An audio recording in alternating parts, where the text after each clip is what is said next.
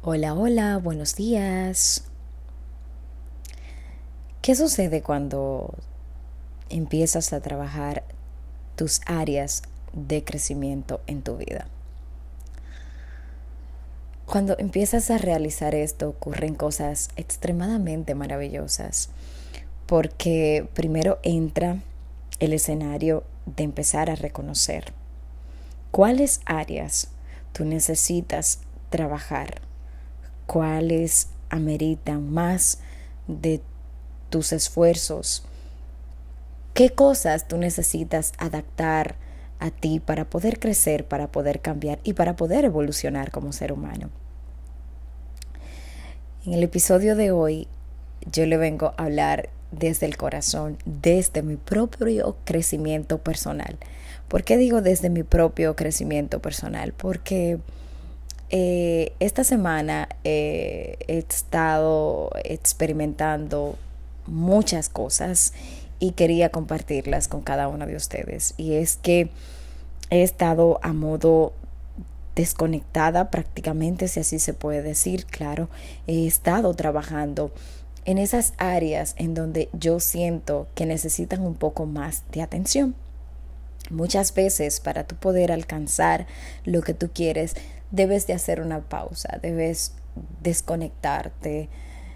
He decidido poner a un lado más el teléfono, he decidido entrarme dentro de mi propio conocimiento más humano y empezar a ver más realmente lo que llevo por dentro, lo que soy y que por múltiples razones, por la cotidianidad, por todos los afanes de la vida diaria, no he podido eh, realizar de manera profunda. Entonces llegué a la gran conclusión de que hay que realizar un reconocimiento de esas áreas que nosotros necesitamos reforzar. Muchas veces andamos súper estresados, súper ajetreados y no soltamos.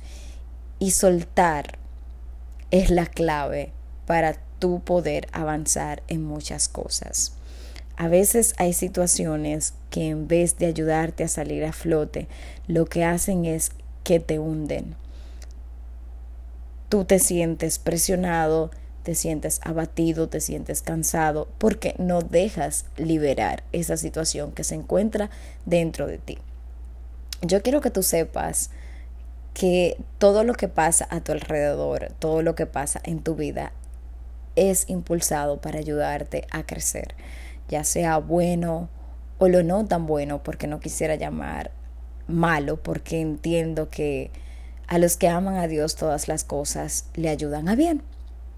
Y definitivamente cuando tú te dispones, a pesar de que tengas dificultades, esas dificultades ayudan a tu crecimiento personal.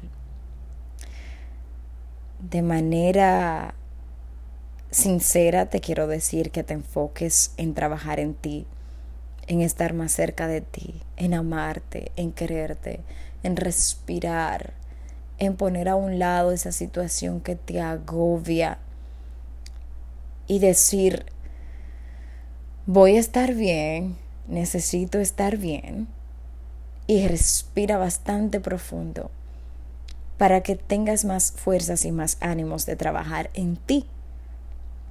Y de esa manera tú puedas continuar trabajando en esas diferentes áreas de tu vida que merecen más atención.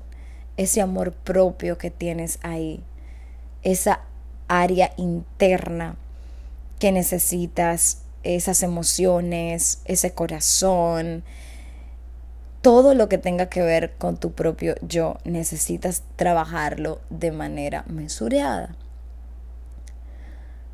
que no te importe si las personas te dicen que no tienes tiempo para ello. No, no, no, es tiempo para ti, porque de la única manera que puedes estar bien tú mismo es cuando trabajas más en ti, cuando pones un poco más de sacrificio, un poco más de esfuerzo.